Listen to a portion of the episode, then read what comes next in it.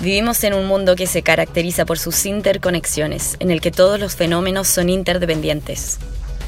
Para analizar una realidad compleja es necesario un paradigma que integre todas las dimensiones, un paradigma sistémico. Lo sistémico es complejo, como también lo es nuestra realidad. Sistémico Podcast es un espacio de conversación gestado por la empresa B Balloon Latam que busca ampliar la mirada sobre los desafíos que enfrentamos como sociedad hoy y los que se vienen a través de la conversación y el análisis. Bienvenidos todos y todas al segundo capítulo de Sistémico Podcast. En la diversidad está la riqueza. Mi nombre es Seba Salinas y seré quien los estará acompañando en esta serie de capítulos que esperamos sean de un gran espacio de análisis y conversación. Quiero comenzar saludando y dándole la bienvenida a nuestra invitada de hoy, Josefa Monge. Josefa es la presidenta ejecutiva de Sistema B Chile, abogada de la Universidad Católica, con especialidad en comunicación corporativa de la misma universidad, ex asociada en estudios Felipe y Rarrazabal, fiscal y miembro del directorio de Cumplo, otra empresa B, y miembro de ICLAS, también empresa B. Bienvenida Josefa, muchas gracias por estar aquí con nosotros. Gracias a ti, Seba, a Sistémico y a todo el equipo por esta invitación. Muy contenta de estar acá.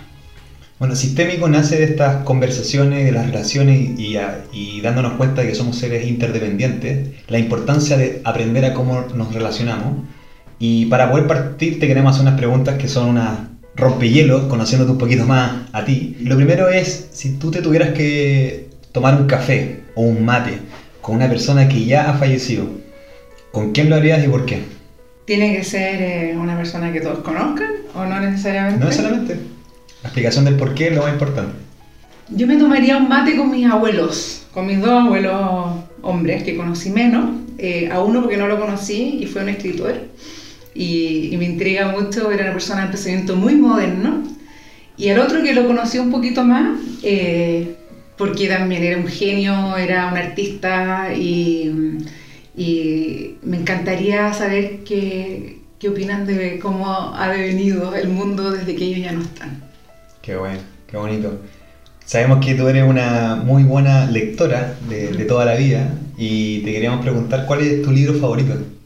Uy, qué difícil, porque los libros como la música... Ah, Dependen del momento. Sí, dependen mucho del momento. ¿Alguno que te gustaría compartir? Uf, eh, me gusta mucho Stefan Zweig como narrador, eh, como a los mundos que nos lleva. Ahí les recomiendo El jugador de ajedrez, eh, Los momentos estelares de la humanidad, que tiene un título además que encuentro que es increíble para lo que estamos viviendo ahora, Los momentos estelares de la humanidad. Eh, uf, me gusta mucho también literatura quizás más moderna, eh, he estado en varios talleres, así que me ha tocado leer a Lucía Berlín, me ha tocado leer a Klaus Ove Nausgaard, que es un noruego loquísimo, que cuenta su vida así, pero con detalles así insólitos, y en verdad nunca pasa nada, y uno se devora los cinco tomos esperando que pase algo y no pasa nada, él cuenta la cotidianidad. Bueno, entiendo que está demandado por toda su familia por haber contado toda su vida de esa manera, pero te lleva también a una intimidad y un mundo increíble. A mí eso es lo que dicen siempre, que leer es como vivir otras vidas, eh, eso me encanta. Eh, yo te diría que esos son como libros que me han marcado más últimamente. De los chilenos me gustan también Osvaldo Merolillo. Me acuerdo un libro que, que no es lo famoso que debiera ser, que leí como en mi adolescencia, que todavía me transporta, que se llamaba Nuestras sombras, y que partía con una frase, nuestras sombras son más largas que nosotros mismos que lo escribió, creo que se llamaba María Teresa Bach. Eh, esos son como los libros así que se me ocurren en este minuto. ¿ah? Y, interesante también lo variopinto que, de lo que tú nos estáis compartiendo. Súper variopinto, porque yo creo que esa es la gracia. O sea, la vida de Claudio Benausgar en su fiordo, alcoholizado, no puede ser más distinta a, la vida de, la Josefa Borges, de la Araucanía, Santiago, eh, pero, pero te lleva a otro mundo a otras concepciones religiosas, espirituales, de sociedad, eh, eh, pero que al final somos todos los mismos. Oye, ¿y tu, tu banda de música favorita? Pucha, me pasa lo mismo que con los libros. A mí me gusta mucho... Tengo una familia bien rockera, tengo hijos que son todos músicos, en mi casa están todos los instrumentos, tengo bajista, tecladista, eh, vocalista, baterista. Eh, así que también ha sido entretenido porque yo desde niña, o sea, desde niña, desde joven, que bastante de niña, eh, me propuse que mis niños iban a escuchar buena música. Y me resultó con los cuatro primeros. El último escucha pura basura. Pero desde chico les, combinaba un, mazapán con la música folclórica chilena la Violeta Parra y con, con, los Beatles, por supuesto, eh, con, con, da lo mismo, con, David Bowie, que me encanta, con, y con rock un poquito más pesado, porque también creo que detrás hay una filosofía de protesta y todo que hay que mirarla, o sea, no es solamente escucharla y mover el esqueleto o, cabecear y cantar, sino que detrás de cada canción, porque soy densa, que lata, pero después detrás de cada canción también hay un mundo, hay un reclamo, hay un dolor que lo encuentro fascinante. Claro. Y muchas también, dependiendo de la época, era a veces el único mecanismo que existía de protesta, de entregar mensajes, de relacionarte con personas distintas. Para nosotros, por ejemplo, la música es uno de los factores de generación de capital social en los territorios donde puedes tener gente que piensa completamente distinta pero le gusta la misma música.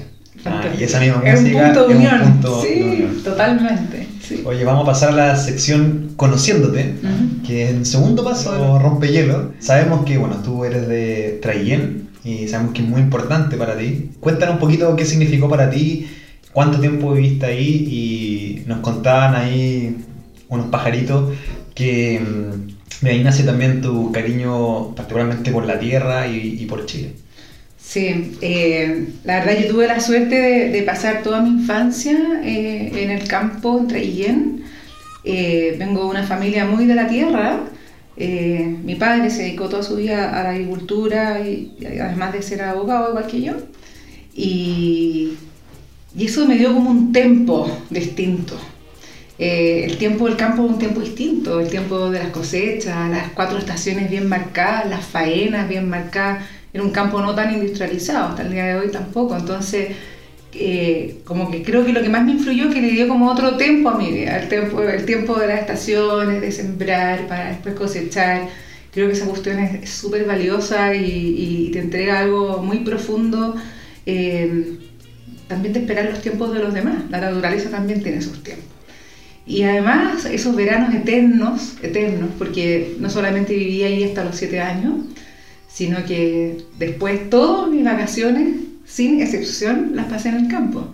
Esas vacaciones que empezaban el 8 de diciembre y terminaban el 8 de marzo antes, era, era una, una cosa como, como que hasta que te aburrías de tener vacaciones, pero porque ya, como que ya no puedo creer que sigo vacaciones.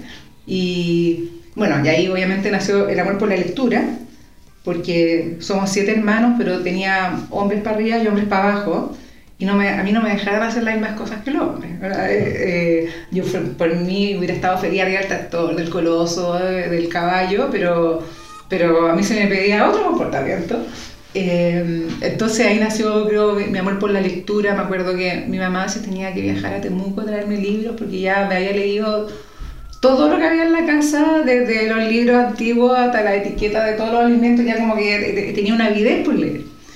Eh, y, y bueno, ese cariño por la tierra y esa admiración eh, por la historia, eh, por, con todos sus temas más aberrantes y sus temas eh, como con las luces y las sombras, al final de la historia, de cómo, de cómo ese territorio llegó a ser lo que fue. Que hasta el día de hoy me produce una tremenda compasión y admiración al mismo tiempo. Bueno, particularmente don- donde está el campo, que es la comuna de Traillén, la región de la Araucanía, eh, una comuna también que se ha visto expuesta o, como comúnmente aparece en la prensa, no son por noticias también tan positivas y donde se chocan esos choques culturales dentro de ese mismo espacio que son los que a ti también te tocó ver desde, desde chiquitita. Tu padre conocido también como el, el abogado del pueblo. eh, entonces, ¿qué fue también lo, o qué es lo que rescatas de haber hecho, entiendo que tus prácticas, eh, porque tú eres abogada, hiciste tus prácticas con él, cómo fue también ese proceso donde también nos contaban por ahí que la forma de pago eh, a tu viejo era también bien particular. Eh, muchas veces le pagaban a veces con plata, con gallinas, con, anima- con, otro- con otros animales. Entonces era todo un mundo de una economía familiar Cuéntanos un Oye, poquito qué más de eso. notable. Siento que no solamente preguntaron, sino que como que se metieron a, a mi diario de vida casi. Sí, mi, mi padre le tocó hacerse cargo de- del campo familiar sin ser agrónomo y él estudiaba Derecho y decidió formar su familia allá.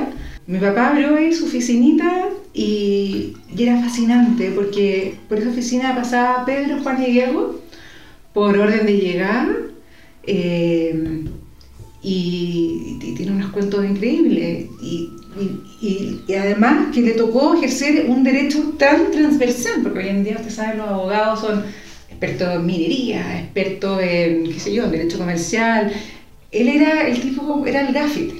Y, y era muy lindo porque era muy transversal y ahí tú veías en paz, en la misma fila, sentada a, a una, a una mujer mapuche, con un empresario forestal, eh, con un colono, con una un comerciante del pueblo, y todos iguales, y todos conversando ahí.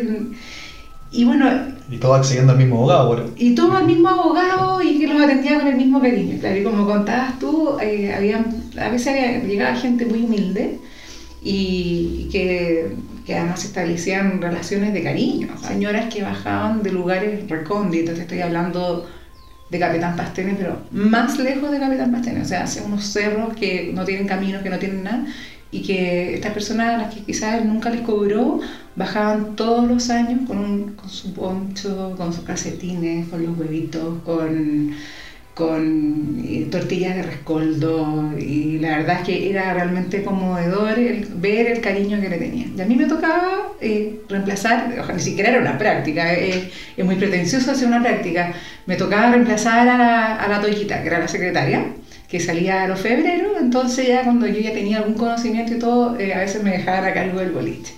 Y era extraordinario, era lo más bonito y lo más entretenido que hay. Ahí, bueno, dentro de lo que nos hablabas de tu, de tu viejo, eh, conocido también como algo lo esencial, lo más sencillo de este mundo, también nos decían que, bueno, tu amor por la música y la lectura, donde también te, te la Wurlitzer, ¿no? y, que cualquier canción, que si bueno, vamos si se la sabe cante, quizá la triunfadora de todos los si se la sabe cante eras tú. ¿no?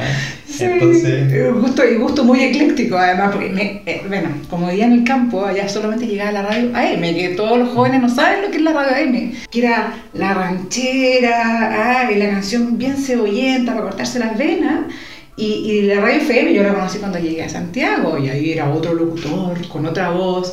La, la radio rural era, eh, se solicita a la señora Juanita Quintanilla que cuando venga a pueblo se comunique con su primo. O sea, de verdad que era, era la forma de, de los mensajes. Entonces mi papá todos los días se afeitaba con la radio todo chancho. Entonces yo me acuerdo patente, así como la, la voz de los locutores era la manera de informarse, la manera de hacer comunidad.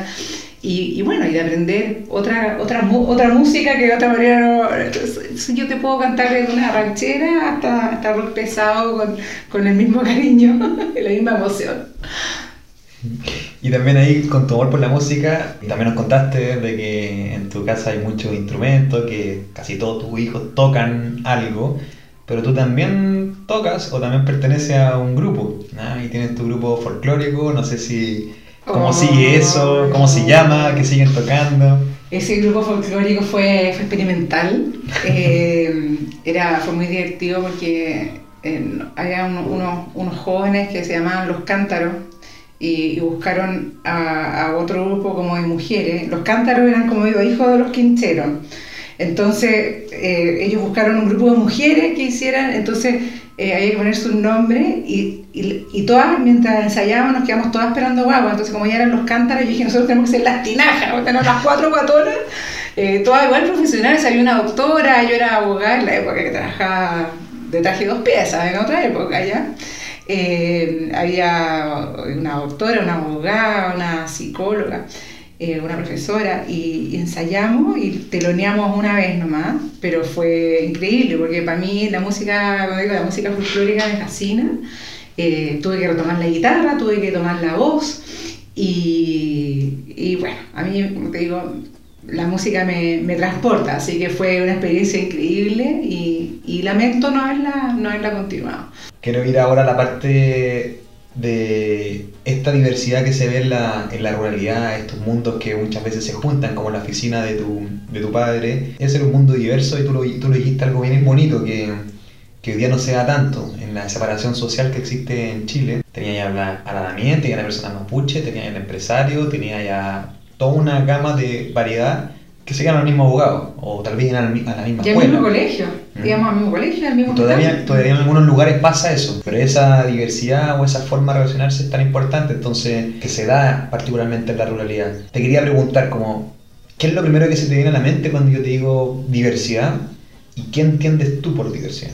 La diversidad es que al final nosotros somos todos distintos, eh, tenemos historias distintas, tenemos tiempos distintos, tenemos sensibilidades distintas y el respeto a esa diversidad implica para mí respetar eso, respetar los tiempos, respetar los orígenes, respetar los sueños del otro y que se pueda, cada persona pueda desarrollar su proyecto de vida atendido a eso. Tengo que partir primero como por la diversidad de sensibilidades, porque creo que es lo más transversal. O sea, independiente de dónde naciste, independiente eh, de, tu, de, tu, de tu raza, de tu religión, cada persona tiene cosas en la vida que le suenan más campanas que otras. Esa cuestión hay que respetarla. A mí de repente como que encuentro un poco violento, como que, como que te digan, no, que tú, ¿cómo no eres sensible a esto?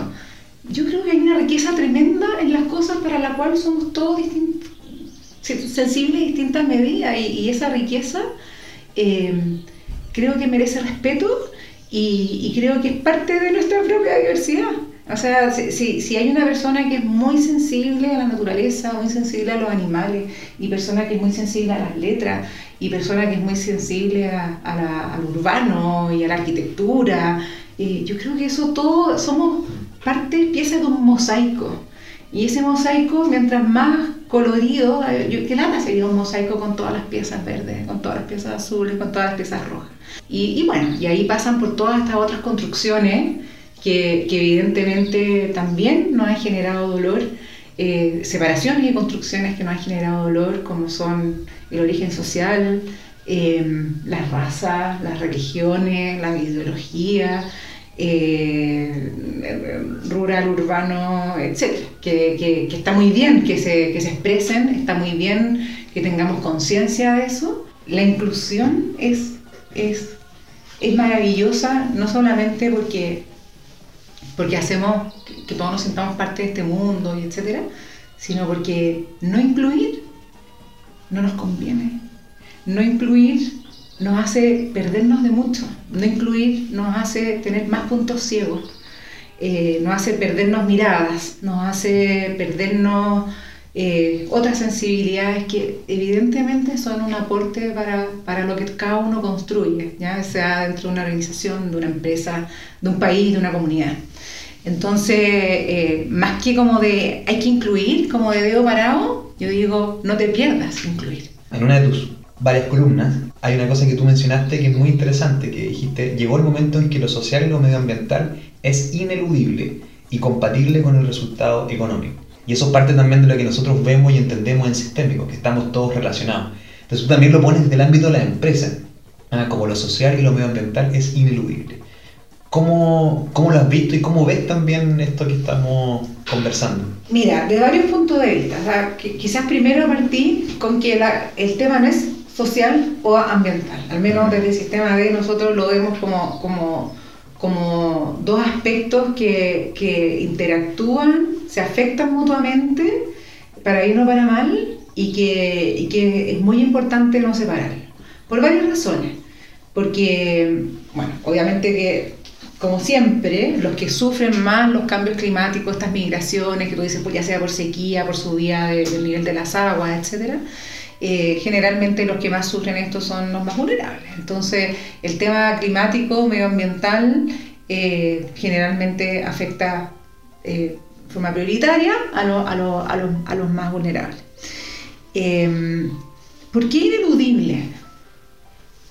Porque porque esto dejó de ser como algo de buena onda, algo lectivo, eh, y, pero para eso tenemos que, nuevamente, el tema de la sensibilidad lo encuentro súper importante.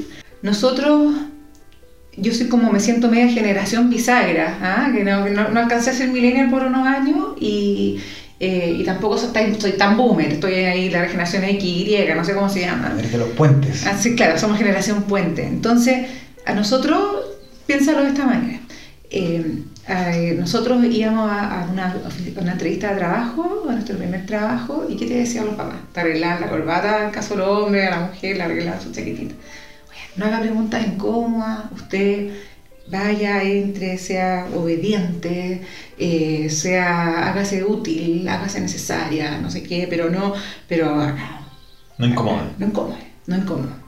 Y, y yo, ahora que me toca entrevistar gente más joven, Llegan, o sea, la llegan con cualquier pinta, porque no hay ninguna diferencia entre la, ropa para carretear y la ropa para trabajar. Y te interpelan, pues, bueno, ¿y por qué yo tendría que trabajar en tu empresa? A ver, cuéntame, ¿y cuál es, cuál es tu propósito? ¿Qué haces tú con los residuos? Y eso yo lo encuentro increíble, o sea, lo encuentro ya un cambio de mentalidad total. No, antes se fumaban en los aviones y nadie lo cuestionaba, ¿cierto? Eh, ¿Cuántas cosas que pasaban antes? Yo no dice, se te antes en el colegio te pegaban con una regla el profesor. Un montón de cosas que han evolucionado. no hay que juzgar con los ojos del presente lo que se hacía en el pasado. Pero sí hay que entender esta evolución. Y, y la empresa eh, lo dice muy bien un comercial de un auto eléctrico que se me cruzó en YouTube el otro día, que decía, ahora lo sabemos, aquello que empujó el desarrollo del pasado es lo mismo que amenaza ahora el desarrollo de nuestro futuro. Eh, en un minuto, eh, la, consigna era crecer, crecer, crecer, ¿verdad? Era una señal de progreso ver que un bosque estaba siendo cortado porque eso traía trabajo, traía madera, eh, traía, qué sé yo, empleo. después, como que el mundo se produjo como si el planeta no tuviera límites. Y de manera infinita con recursos como si el planeta fuera infinito. Me acuerdo, ahora ya entiendo que ya la, división de recursos renovables y no renovables está obsoleta. Yo veo a mis hijos que ya no se la enseñan. Y ese cambio de que en el fondo ahora tú tienes que. Ahora el planeta tiene límite y, estamos al límite de los límites, además. Eh, tiene que ser algo que ya que esté, que, que sea tema de directorio de una empresa, que sea tema de, los KPI o, más bien de las métricas con las cuales tú premias o, no a tus trabajadores. Eh, y el tema social pasa lo mismo. Antes llegaba una persona, se compraba su terreno, lo cercaba, construía una fábrica y si te visto no me acuerdo. Nunca supe quiénes eran mis vecinos, si le molestaba la vista, si le molestaba el aire, el humo, eh, los residuos, el río, el río. Y, y, hoy en día es ineludible. O sea, la empresa que no tiene en consideración los aspectos sociales y ambientales eh, no tiene ninguna, ninguna, no tiene futuro. Y, y, eso tiene que ver por un cambio de mentalidad, por eso que no hay que hacer así como, no, gusta ser como jugadora, como usted hizo esto y levantó su fábrica y no le preguntó a nadie. Aquí viene qué es lo que va a hacer acá y hay un cuestionamiento. Exactamente, entonces eh, es muy mal negocio, o sea, no solamente lo encuentro malo, es muy mal negocio eh, no tener en consideración esos temas. Y, y, esto, ¿por qué ha pasado? No ha pasado porque exista sistema B, porque, no, esto existe porque hay un cambio de conciencia del consumidor o del usuario del servicio o de los bienes, que cada vez le es menos indiferente eh, en qué condiciones se produjo el, el, el, producto que compra o el servicio que contrata, eh, con qué temas laborales, con qué temas ambientales, con qué temas de comunidad, como que uno ya de alguna manera premia o castiga a las empresas con su preferencia, el consumidor. El talento que se incorpora tampoco, aquella parte del talento que puede escoger dónde trabajar. Ese poder que tenemos todos los consumidores de poder hacer una elección a quién le damos ese capital eh, es súper importante y mientras más se sume y más sean conscientes también. el talento es súper poderoso. O sea, yo los dolores más grandes que escucho de la gran empresa es no logro atraer ni retener el talento que quiero.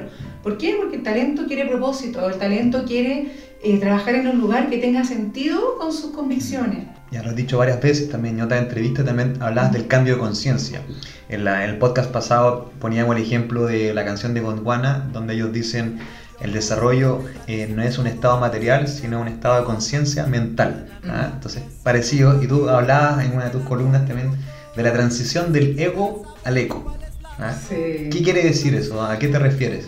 Bueno, divertida no, no, no, es algo mío, el profesor Otto Scharmer del MIT, eh, el profesor Scharmer que es muy cercano al movimiento de las empresas B, él dice que se percibe en el aire que estamos a puertas de un cambio tectónico, un cambio tectónico, un cambio de conciencia, del ego al eco, o sea, desde, desde, el yo, solamente yo, al, eco, al, resto. ¿ah? Y, y, él dice que cuando estamos a, a, puertas o cerca de una disrupción tan grande, es muy normal que todos nos queramos subir a ese cambio, pero también es muy normal no tener idea cómo, porque el cambio está ocurriendo. Como decía otra persona, que cuando lo, lo viejo no termina de morir lo nuevo no termina de nacer. Entonces él dice, ante, esta, ante este cambio, esta disrupción tan grande, tú tienes dos opciones. O te subes a este carro desde la ignorancia, el odio y el miedo, es decir, con la mente cerrada, el corazón cerrado y la voluntad cerrada, o bien te subes a este carro con la mente abierta, el corazón abierto y la voluntad abierta. Es decir, tres palabras que me encantan nada más, desde la curiosidad, la compasión y el coraje si a mí yo solamente quiero hablar entre gente que piensa igual a mí, que tiene mi mismo pasado y mi mismo futuro, no, no y estoy súper contenta conversando con esa gente, no me produce curiosidad otra forma de vida, otra forma de religión, eh, otras opciones. Entonces la curiosidad hacia el otro eh, es bonita. La compasión porque es obvio, cuando tú ves la diferencia, lo voy a relacionar todo con la inclusión, cuando tú ves la diferencia y, y ves... Eh, que cada uno tiene sus miedos, que cada uno se para desde, desde una historia, desde sus propios dolores, de sus privilegios, sus miedos, sus dolores, sus carencias, eh, ahí te nace la compasión, eh, que tú eh, puedes sentir con el otro. ¿Por qué? Porque fuiste curioso y conversaste con él primero. Y el coraje, porque, porque para superar todo eso que nos divide, para, para acercarse al otro también hace falta coraje. No todos somos tan sociables y, y para, para, hacer algo con el otro, más coraje, porque tienes que confiar. ¿ah? Entonces, como que está todo muy relacionado con la inclusión. La curiosidad, la compasión y el coraje. Eh, no, no hablemos de la compasión así como paternalista, sino que la compasión que yo soy capaz de sentir contigo. ¿ah? Eh, eh, lo encuentro tres palabras bien claras. Como relacionado a la empatía. Parecido a la empatía también, ponerse en los zapatos del otro. Lo que aporta también estos distintos puntos de vista, lo que aporta también tanto para tu vida, para el desarrollo de tu proyecto, empresa, etcétera, este nuevo cambio de conciencia. Pero vemos también, por ejemplo, a la hora de la toma de decisiones en las organizaciones, por ejemplo, había un candidato que proponía poner eh, dentro de los directorios a, sus, a los trabajadores. ¿ah? Y eso fue bien polémico, etcétera. Más que, tal vez puede ser más que una imposición, sino algo que puede invitar o una idea que alguien puede tomar. Pero uno ve que tanto a los políticos y también a los empresarios, con la caricatura de ambos, ¿ah? hay un distanciamiento de la realidad. ¿ah? Y ahí vienen frases y distintas cosas que se, que se han dicho.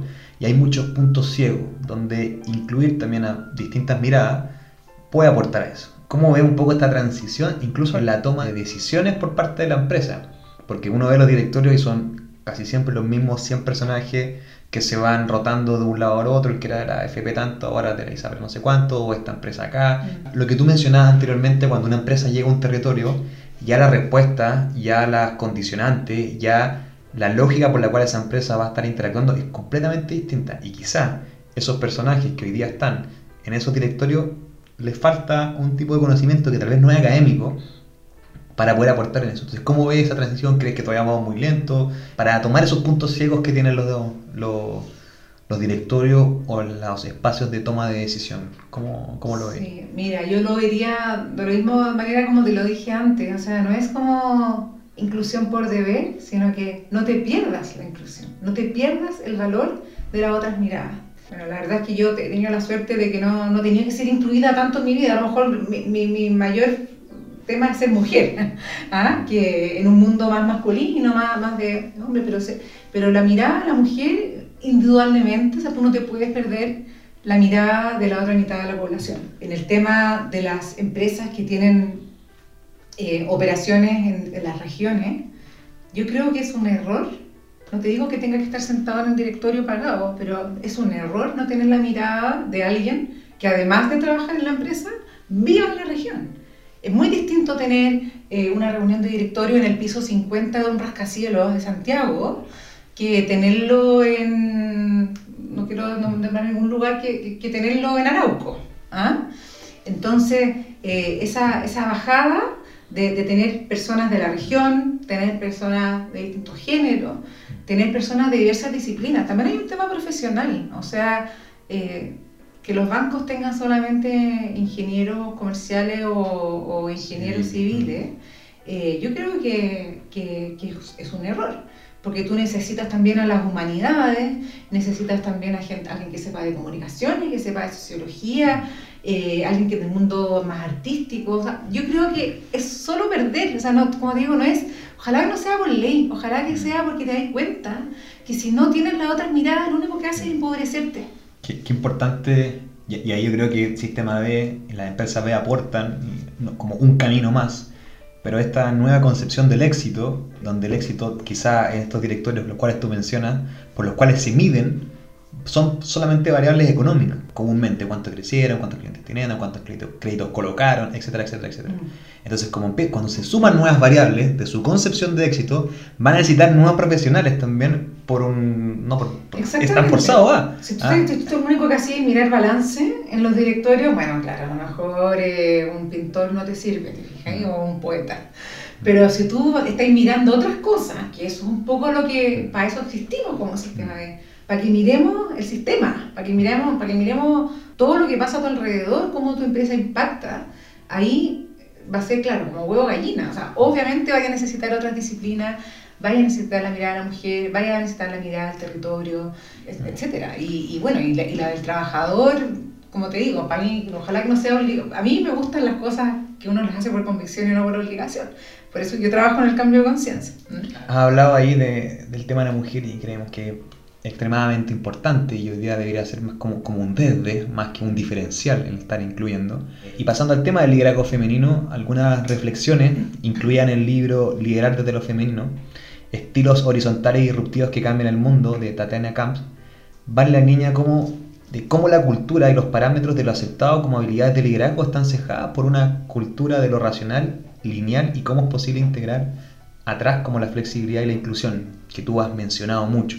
Vemos también con varias, por ejemplo, lo que hace Promociona, eh, lo que hacen distintas redes también para poder incluir o dar más espacio a, las mujeres. Parte de las conclusiones que ellas, ellas mencionaban, eh, uno, el mal del impostor, ah, no sé si lo, lo conoce el mal del impostor. Muy y también el tema de la masculinización del liderazgo femenino, donde la mujer se tiene que masculinizar, no sé si está bien dicho, para poder ejercer esos espacios de poder. Entonces, ¿cómo ves tú esta nueva frontera del liderazgo femenino, la inclusión de la mujer? Si nos puedes comentar, dijiste ahí, el, son como cuatro preguntas que te estoy haciendo, del mal del impostor y la masculinización de los liderazgos en, en esta época y dentro de la empresa. Uf, tremenda, tremenda pregunta. La verdad es que el mal del impostor, que es para los que no sepan, es como nunca sentirse suficientemente buena y como que es un error que te hayan contratado, como que, ¿verdad? ¿Qué hago yo aquí? ¿Qué hago aquí? Tengo demasiada suerte y todo eso. Eh, bueno, he convivido con eso toda mi vida y, y quizás la, la, peor parte de mi mal del impostor es que me da pudor reflexionar sobre el liderazgo femenino porque no me siento un líder. Entonces, como que nunca me como que he sido un poco reactiva, así como que las responsabilidades me han ido llegando y, y, y me ha podido reflexionar sobre esto. Pero fíjate que, que el tema de la masculinización, bueno, evidentemente todas aquellas pioneras que tuvieron, que fueron las primeras que llegaron a los cargos, eh, o que rompieron paradigmas y que fueron las primeras a entrar a la universidad, o las primeras a llegar a un directorio, o a un cargo, a ser ministra, a ser presidenta, etc., eh, claro, ocurre como por naturaleza una especie de masculinización porque para validarse, para, eh, para hablar el mismo idioma, ¿te fijas? Eh, yo he tenido una suerte tremenda de que he trabajado en organizaciones que son como muy femeninas, no solamente porque hay mujeres, sino que son como de, en que lo femenino, llámese eh, la flexibilidad, la, la, disrupción, la colaboración, el cuidado, son parte de. Entonces nunca me, he visto en esa cosa de masculinizarse, pero también quiero decir que yo no creo que el liderazgo femenino sea ni mejor ni nada, sino que, que siento que es muy complementario. O sea, tengo, me encanta trabajar con hombres. Eh, me encanta eh, la complementariedad que se da. Eh, creo que este siglo es como más femenino y en ese sentido eh, estamos como que ahora, como, como, dice mi marido, en cualquier minuto vamos a inventar el comunidad hombre y hay hombres y el Día del Hombre porque como que este siglo como que tiene algo así como, como de femenino. ¿Por qué? Porque el cambio de conciencia también tiene que ver con estas cosas que te decían del cuidado, de la colaboración, de la flexibilidad. Yo me contentaría con el complemento y, y yo sí he tenido la oportunidad de ser exactamente quien soy, de no tener que ser ni más machota, ni más grabatera, ni más eh, fuerte, ni, hablar fuerte, ni nada, no, no, me ha tocado, pero, pero soy la afortunada en eso. Eh, y, y, ver cómo nos desarma eh, la, la, la, sensibilidad femenina y, o, o, la masculina, que también yo la encuentro, me encanta que sean tan prácticos, me encanta que de repente no se pierdan por las ramas pero me encanta que entiendan que a veces en la rama hay algo. Eh, y hay algo que, que, que, es valioso y que vale la pena explorar. Entonces, yo me dejo desarmar realmente por el liderazgo masculino, pero creo que también logro desarmar a los hombres con, con cosas que ellos no, están, que no se están esperando, como una colaboración eh, en un mundo de competencia. O como que tú eh, eres generosa y yo creo, y siempre digo, pensarán que soy media tonta, pero después se dan cuenta que en el fondo como que ahí viene la reciprocidad, vienen otras cosas y como que, oye, resultó buena la colaboración, colaboremos. Entonces, como que a mí me gusta esa, esa complementariedad y, y, el mal del impostor. Bueno, no sé qué vamos a hacer con el mal del impostor. Eh, afortunadamente no tengo bueno, También es cambio de conciencia. También es un cambio de conciencia. Y, y, nosotros que empoderamos a la gente a sentirse agentes de cambio, eh, eso también pasa por decir, si tú eres suficientemente buena, el impacto nuevamente. O sea, a lo mejor no eres de grandes discursos, no eres de, de escribir toda la estrategia, no eres de escribir una columna, no eres de pararte frente al, a la ENADE, que es como el liderazgo así como que uno cree, pero, pero impactas, impactas de otra manera, impactas de una manera subterránea, entonces impacta, para mí es como las corrientes marinas, las corrientes de los océanos que cambian el clima no las vemos, no las sentimos. Por ejemplo, la primera presidenta de Chile, eh, Michelle Bachelet, cuando nació, las mujeres en Chile no podían votar.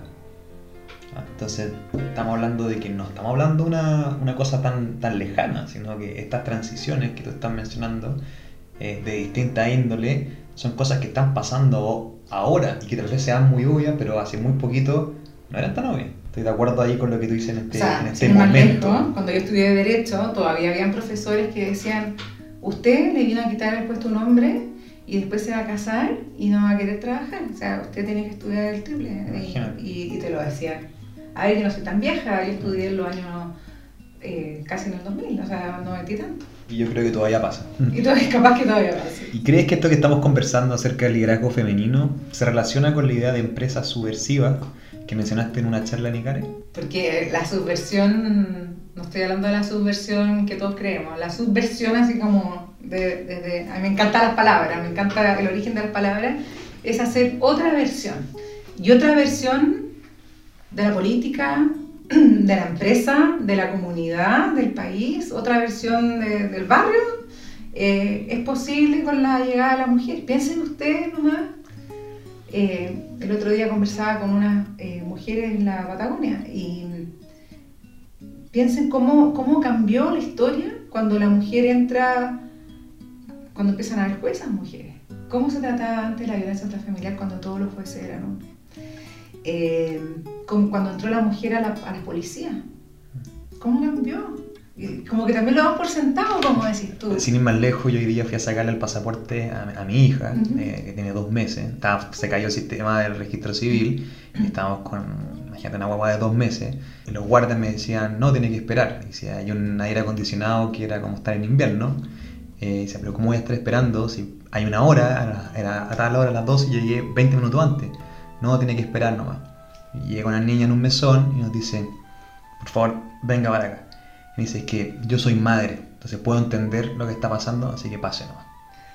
Cosas tan cotidianas. tan cotidianas, entonces Entonces, la mujer de jueza, la mujer de policía, la mujer de profesora universitaria, la mujer en la política, es una corriente subterránea que cambia el clima. Dentro de, pasando de la, de la mujer y yéndonos a, a Sistema B, eh, donde hoy día te toca ejercer un rol también mucho de incidencia en las políticas públicas, relacionarte con distintos mundos, pero hay una cosa súper importante que tiene relación con lo que hablábamos anteriormente, que tú hablabas como de esta hipótesis que están validando, o esta prueba de hipótesis que nace, porque tú mencionabas también y contabas en una de tu entrevista que a partir del estallido social y con la pandemia como que más gente empezó a medir o se empezó a preocupar o empezó a ver que esta cuestión había cambiado. ¿Cómo le ha ido con esta prueba de hipótesis de que las empresas con la mirada de triple impacto tienden a ser más resilientes?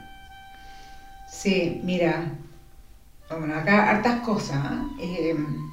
también porque para ser como justa, eh, el tema de medirse tiene que ver, no sé, estábamos en país estaba en un crecimiento sostenido, un crecimiento... El oasis. Ah, que claro, estábamos en el oasis, habíamos crecido, eh, la economía de Chile estaba bien, la de los chilenos no tanto, como dice nuestro amigo Hernán Hochschild.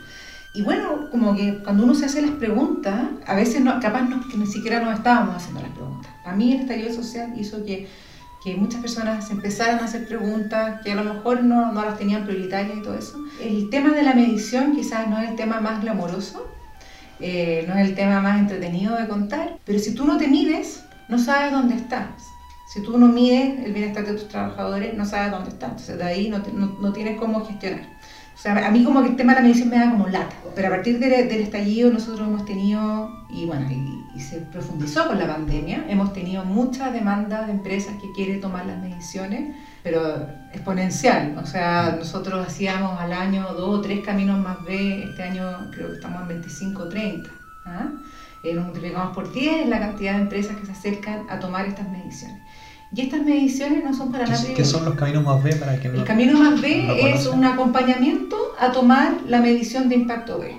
Es decir, a ver cómo está tu modelo de negocio en relación a los trabajadores, a la comunidad, al medio ambiente, a los clientes, por supuesto, y a las prácticas de gobierno corporativo. Entonces, esto de hacerse las preguntas eh, que, que, no nos hacemos, no porque somos malas personas, que no nos hacemos porque, porque no se nos había ocurrido, porque no teníamos tiempo, porque estábamos creciendo, eh, ha, ha, tenido una demanda increíble. Ahora, eh, en los temas de resiliencia, que es uno de mis temas favoritos, y ahí no nombré, perdón, a Víctor Frankl y a Boris Cyrulnik, que son pro maestros en esto y que me lo leí completo en la pandemia. Eh, Boris Cyrulnik y, y Víctor Frankl, el hombre en busca de sentido. El hombre en busca de sentido. Eh, fueron quizás dos de las personas que más aplicaron el concepto de resiliencia a las personas, porque el concepto de la resiliencia viene de la física, y es la capacidad de doblar un cuerpo, de doblarse de un cuerpo sin llegar a romperse. En el caso de Frankl, eh, que había sido prisionero en un campo de concentración, y en el caso de Cyrulnik, eh, fue un huérfano de guerra, que pasó por innumerables eh, hogares, orfanatos, etc. Ellos dos estudiaron desde el punto de vista de la psiquiatría y la psicología qué era aquello que hacía que las personas que habían pasado situaciones más límites, más dolorosas, más complejas, eh, pudieran volver a pararse. Y es precioso porque además vamos a, a tomar todo lo que hablamos para atrás. Ellos determinaron que los ladrillos de la resiliencia eran, de partida, la capacidad de colaborar con otros, de unirse a otros. ¿Se acuerdan cuando hablábamos de, de, de, de, conversar con otro, de unirse con otros, de, colaborar, de hacer cosas juntos? Eh, está el tema de la capacidad de perdonar eh, y el sentido del humor, que en el caso de eh, de Franco tiene una frase que para los pelos, que dice, en el campo de concentración habían milésimas de segundo que nosotros podíamos decir que eh, había sentido del humor. Y esa, esas milésimas de segundo nos permitían, por un segundo siquiera, alejarse de la tragedia que estábamos viviendo y que era, era como un alimento ella. Eh, sentido del humor y la, que eso es algo muy importante en mi vida, como no ser grave. A mí me carga la gente grave. Encuentro que las cosas tienen que venir desde, desde, Ojalá, me encanta que Chile sea la capital del meme, porque nos reímos de nosotros mismos y todo. Así que ya.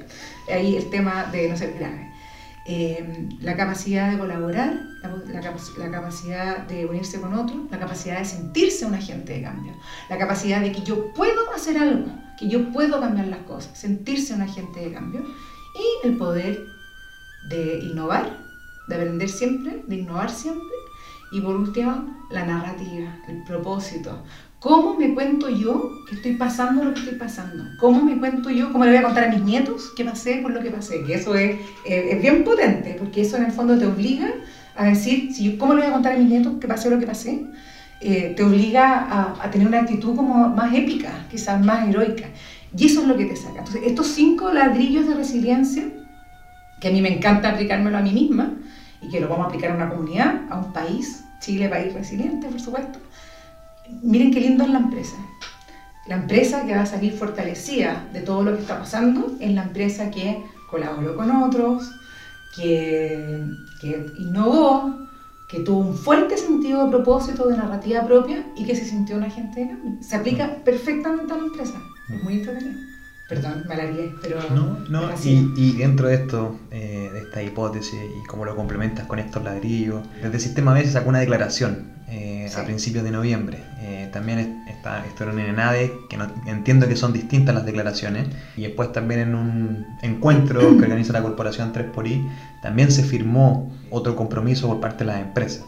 Entonces te quería pedir cómo, de qué se consiste esta declaración de Sistema B, quiénes están adhirieron a esta declaración, qué esperan, qué se busca, porque muchas veces vemos muchas firmas de papeles, cortas de cinta, mm. bonitas declaraciones, pero quedan en ese papel, quedan en ese momento. Entonces, ¿cómo, cómo se espera desde el Sistema B y qué se está buscando?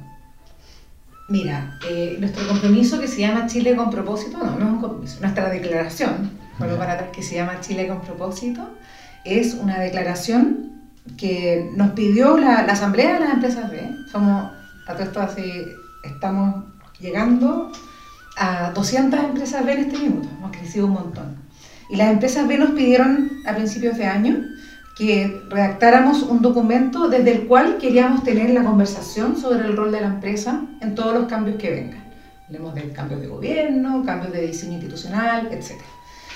Y unas dos empresas B voluntarias se ofrecieron a ayudarnos a redactar este papel, que fue el Parto de los Montes.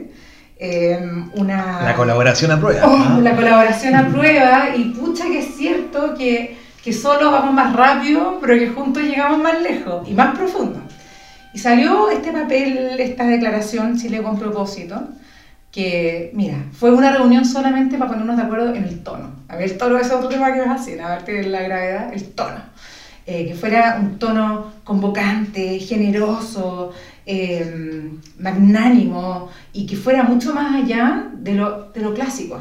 Porque lo clásico, si tú pensáis, sin, sin, pelar, porque acuérdense que todos somos hijos de nuestra época, lo clásico ha sido el pliego de peticiones o el ofertón, ¿te fijáis? Entonces dijimos, ¿cómo nos vamos por el camino, por un camino de que esto no sea ni un ofertón, así como ah, desde ahora en adelante la empresa va a hacer esto, ni tampoco el pliego de peticiones como exigimos esto otro. Y nos fuimos por el camino del medio, que nos costó mucho dar con eso, que era la causa. A ver, nosotros podríamos convertir a la empresa sostenible, a la empresa comprometida con una causa que no sea solamente de la gran empresa, sino que sea de la empresa que está a ras de suelo, a ras de calle, y también de cada uno de nosotros como interesados, como partes interesadas. Yo como trabajador, yo como pensionado o, futuro pensionado que, mis platas se van a una empresa, yo como ciudadano de un país, yo como inversionista, yo como comprador, eh, no me debiera ser indiferente el tipo de empresas que salen de mi país. Entonces, si podemos convertir a la empresa comprometida como una causa, que no sea la causa de los empresarios y menos de la caricatura de los empresarios, sino que sea una causa de todos, de los trabajadores, de la, como te digo, de la pyme, de la empresa grande, de todo, a lo mejor aquí hay algo que no hemos tocado. Y sale esta declaración que, como te digo, fue difícil, pero quedó bonita. Em, esta declaración pretende hablar del rol de la empresa, pero no como empresarios versus trabajadores, no como en esas lógicas de comunidad versus empresa, sino que, a ver, todos somos ciudadanos de un país, la empresa a todos nos toca en alguna parte de nuestra vida o colaborar en una empresa o comprar en una empresa o invertir en una empresa. Entonces, ¿cómo queremos, cuál es la empresa que soñamos? ¿Cómo hacemos para que la empresa sea reflejo de la sociedad que queremos? Y, así sale esta declaración, reconociendo que el rol, el rol muy estrecho de la empresa es una, eh, ha traído problemas, ha traído deterioro del medio ambiente, ha traído problemas de cohesión social, tejido social, eh, pero que a su vez la empresa tiene un tremendo poder movilizador de talento, de recursos, de innovación y que esos tremendos poderes hay que ponerlos al servicio de los grandes dolores, desafíos que tenemos como país y como mundo. Así que es por un lado reconocer lo malo, tratar de que ese rol de la empresa vaya más allá de la maximización de la utilidad, se dice claramente, eh, y, ver el rol o la causa de la empresa en, en restaurar nuestro tejido social y regenerar el ecosistema natural. Eh, quedó bien lindo, la firmó más gente de la que yo pensaba, eh, más instituciones de la que yo pensaba, y, va a quedar ahora en una página web que se llama, ¿la puedo pasar? www.chileconpropósito.cl a disposición de cualquier ciudadano, organización, eh, comunidad, empresa que la quiera Bueno, recordar que bueno, Balloon Latam es una empresa B que también está adhiriendo, firmado a esa, a esa causa y esperamos también que más empresas también no solamente se sumen, sino que también se inspiren, más allá que sean empresas B o no, sino que sea algo transversal. Y para ir terminando, hay un tema que es súper importante, que hablamos mucho del triple impacto, lo relacionamos mucho con la empresa, pero ¿qué pasa con el Estado? El Estado es uno de los grandes compradores el Estado también, muchos de los cambios, por ejemplo, que se hacen en términos energéticos, en términos estructurales, es porque el Estado mete alguna definición, alguna ley que hoy día compra solamente de esta manera y eso va a hacer que las empresas se puedan mover para poder satisfacer lo que es este gran cliente. ¿Qué pasa con el Estado y su mirada de libre impacto? ¿Cómo lo veis? Pareciera que solamente recae en el sector privado. En las conversaciones, hoy día el Estado puede conversar de esto, estamos a, a tiempo, hay otras cosas que tiene que hablar ¿Cómo lo ves tú desde el ámbito que te toca hoy día liderar? Totalmente. O sea, el Estado tiene un rol facilitador y un poder modelador. Entonces, el Estado de partida tiene que garantizar eh, que el emprendimiento sea un derecho, que haya una libertad de emprender, pero también debe tener la cancha muy clara, muy clara. Acá no me, quiero, no quiero perder ni un segundo. O sea, la cancha donde juega el mundo empresarial tiene que estar clara como el agua. Eso es bueno para que venga inversión, es bueno para que no nos matemos entre nosotros, es bueno eh, para que se proteja el más débil, que puede ser en algún caso el trabajador, el proveedor, en la comunidad, etc. Y ese poder modelador, nosotros lo que le pedimos al Estado es que al menos nos permita que las empresas que tienen un propósito que va más allá de la sola rentabilidad, eh, podamos existir y podamos existir en paz, que nadie nos venga a cuestionar, que estamos como tergiversando el concepto mismo de la empresa por el hecho de no solamente eh, eh, tender hacia la utilidad.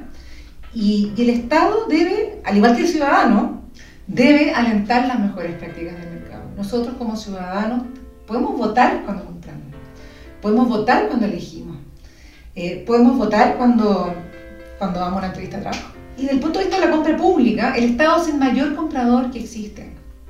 Y por lo tanto, al Estado no debiera serle indiferente en qué condiciones se producen los bienes y servicios que compra. Y, ahí nosotros estamos pidiendo en esta nueva ley de compras públicas que el Estado tome la mirada al triple impacto, es decir, que no compre solamente por precio, sino que compre por valor. ¿Y cuál es el valor? El valor es, por ejemplo, que el Estado compre local. La compra local tiene, muy, tiene dos cosas muy buenas. Uno, que, que es, baja en carbono, ¿ah? entonces no hay que estar trasladando, es una locura trasladar muebles de Santiago a Punta Arena para, para la gobernación, ¿te, explico? Entonces, primero baja en carbono y segundo, la compra local eh, contribuye a algo que dice la evaluación de impacto ¿eh? a la vitalidad económica y social de las comunidades. Eh, termina con el centralismo. Eh, incentiva la, la, empresa local. Esto lo hemos hablado con Chile Compra y a lo mejor el Estado no está en condiciones de exigir, como quiero que todos sean, eh, que paguen sueldo de más de tanto para poder comprarle o que sean súper verdes.